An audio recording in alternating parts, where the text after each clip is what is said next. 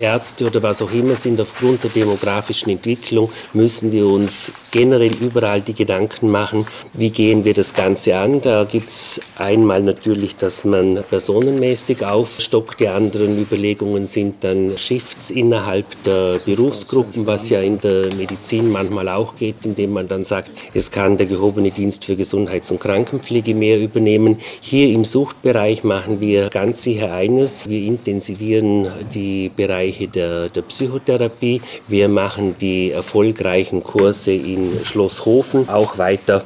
Also wir machen mit der Ärztekammer zusammen gerade für die wichtige Substitution die Ausbildung der Kolleginnen und Kollegen. Also es ist jetzt nicht so, dass da gleich großartig suchtkranke Unterversorgung herrschen wird, aber man muss natürlich für die Zukunft diese Dinge mitdenken.